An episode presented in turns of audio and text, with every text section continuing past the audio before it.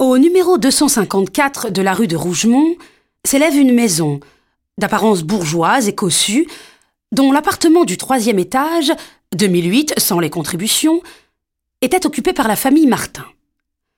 La famille Martin se composait à cette époque, on verra par la suite dans quelles conditions elle se modifia, de trois personnes. Monsieur Martin père, Madame Martin et Monsieur Martin fils. Monsieur Martin père frisait la cinquantaine, au petit fer. Madame Martin n'avait pas encore quarante ans, mais tout de même elle en avait plus de trente. Le fils Martin voyait fleurir son dix-neuvième printemps. Au moment où commence cette histoire, Monsieur Martin père, que j'appellerai plus sobrement Monsieur Martin, par opposition à son rejeton que je dénommerai le fils Martin, venait de se retirer des affaires. Fondateur et directeur de la Société d'assurance générale contre les notaires de France, il avait réalisé une grosse fortune dans cette entreprise. Homme tranquille, sauvage même, il détestait de tout son cœur les balles, les théâtres, les concerts, les o'clock et en général les réunions mondaines de toutes sortes. Sa bonne pipe, une partie de piquet avec quelques vieux amis, un petit tour sur le boulevard, voilà quel était l'idéal de Monsieur Martin. Très bien conservée, très piaffante, très dans le train, Madame Martin ne semblait nullement disposée à dire adieu aux joies de ce monde. La fille de son mari, eût-on dit, et la sœur aînée de son fils. Ce dernier, gentil garçon, mais canaille comme tout, assistait plus fréquemment aux cérémonies du Moulin Rouge qu'aux offices de Sainte-Eugène, sa paroisse. Ce genre de vie faisait sourdre pour le jeune homme mille sources de dépenses qu'il acquittait grâce à des emprunts fréquents aux amis de son père, aux fournisseurs, et même, le croira-t-on, parfois aux concierges. Le cœur d'une mère recèle des tombereaux d'indulgence. Madame Martin payait tout à l'insu de son mari.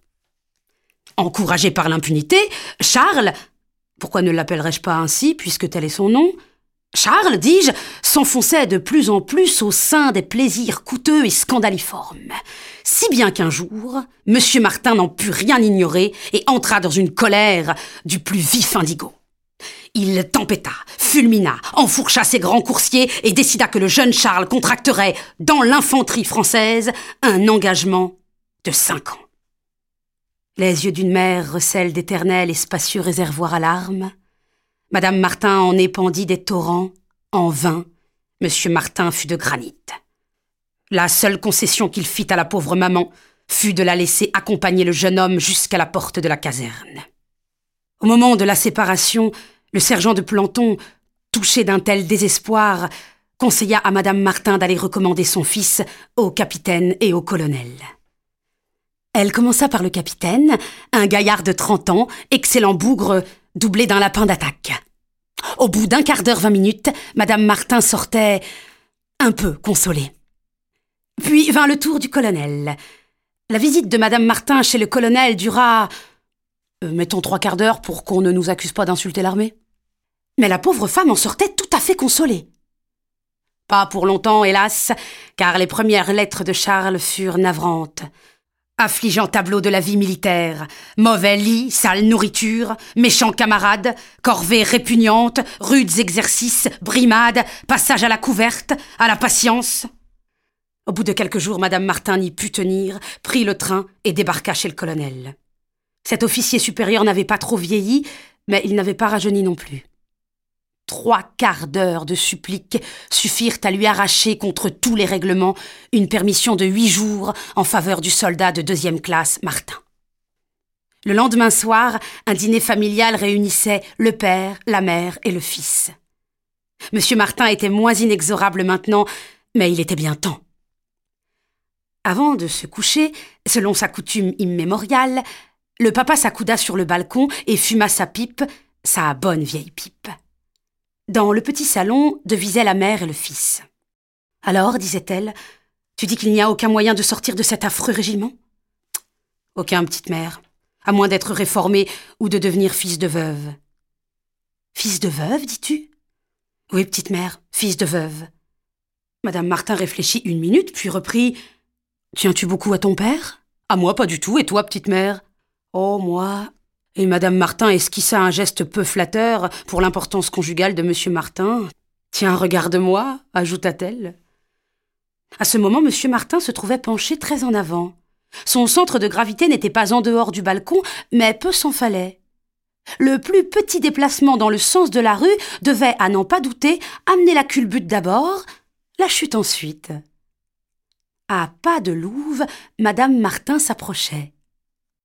Elle empoigna le bas du pantalon de son mari et Houpe l'envoya rejoindre par la voie la plus directe l'objet qu'il contemplait si attentivement sur le trottoir. Ce mouvement fut accompli avec une précision et une vigueur qu'on n'aurait pas attendu chez une femme d'apparence si frivole. Quand M. Martin, sa trajectoire accomplie, rencontra le pavé de la rue, sa fille ploumf, le bruit mat et sourd de la viande qui s'aplatit, et on entendit presque en même temps tec, le son de la pipe d'écume qui se brise. M. Martin avait cassé sa pipe.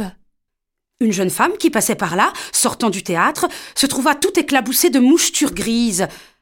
Comme elle se disposait à essuyer sa robe avec son mouchoir, un passant obligeant lui dit C'est de la cervelle, madame, ça ne tâche pas. Laissez-la sécher, et demain, avec un bon coup de brosse, il n'y paraîtra plus. Cependant, madame Martin et son fils dégringolaient les escaliers.